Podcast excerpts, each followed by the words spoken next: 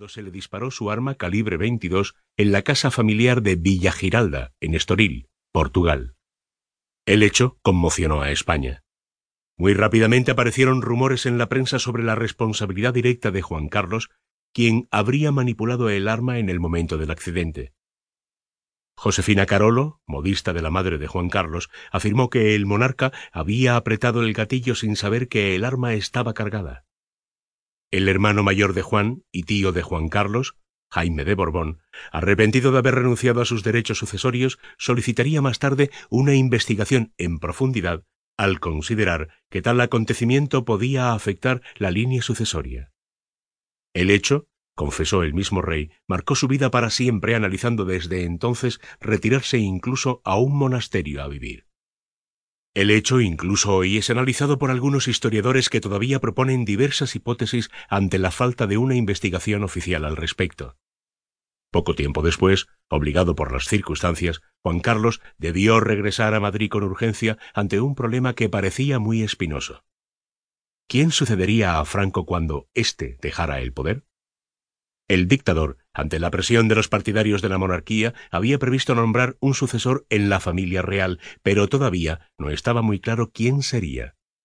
En virtud de la ley de sucesión en la jefatura del Estado del 26 de julio de 1947, Juan Carlos fue propuesto como sucesor de Franco a título de rey.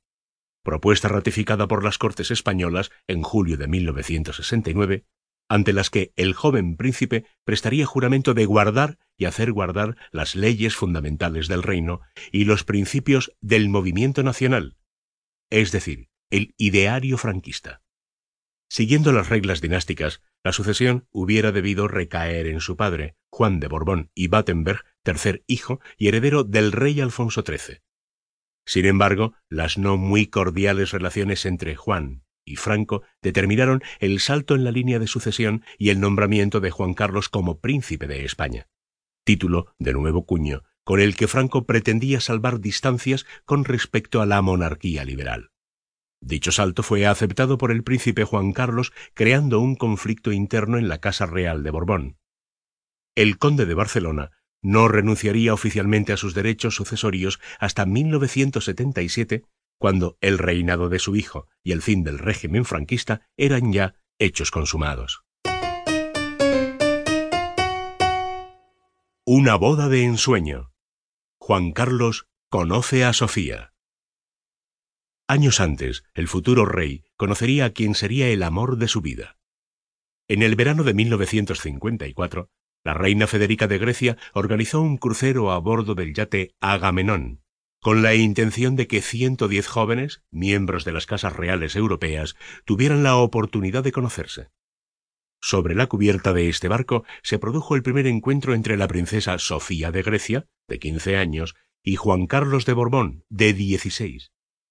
No obstante, habrían de pasar muchos años más hasta que ese encuentro se convirtiera de verdad en una cita. ¿Cuándo se hicieron novios realmente? Don Juan Carlos frecuentaba por aquel entonces el ambiente de las familias italianas. El rey entonces fue relacionado con María Gabriela de Saboya, y por su lado, doña Sofía, frecuentaba el de las alemanas y escandinavas, haciendo durante mucho tiempo verdadero interés en casarla con Harald de Noruega. Pero, y aun teniendo las miradas fijas en lugares del mundo muy distintos, se dio la circunstancia de que los condes de Barcelona y los reyes de Grecia mantenían una buena relación y que éstos solían invitarles a Monrepos, su palacete de veraneo, en la isla de Corfú, y eso influyó parcialmente a la hora de avanzar en sus relaciones. Doña Sofía y don Juan Carlos coinciden finalmente con motivo de la boda de los duques de Kent el 8 de junio de 1961 en la abadía de York Minster. Acuden a la fiesta del Hotel Savoy que la familia de los novios organiza en la propiedad rural de Hobbingham Hall, y son pareja también en el baile posterior a la ceremonia nupcial. Fue en la boda de los duques de Kent donde por una vez el protocolo hizo bien las cosas, pues me asignó a Juan Carlos por caballero acompañante, diría años después la reina. Tras el comienzo del romance y el anuncio de la boda, sobrevendrían dos problemas que nadie esperaba. La celebración de dos ceremonias, una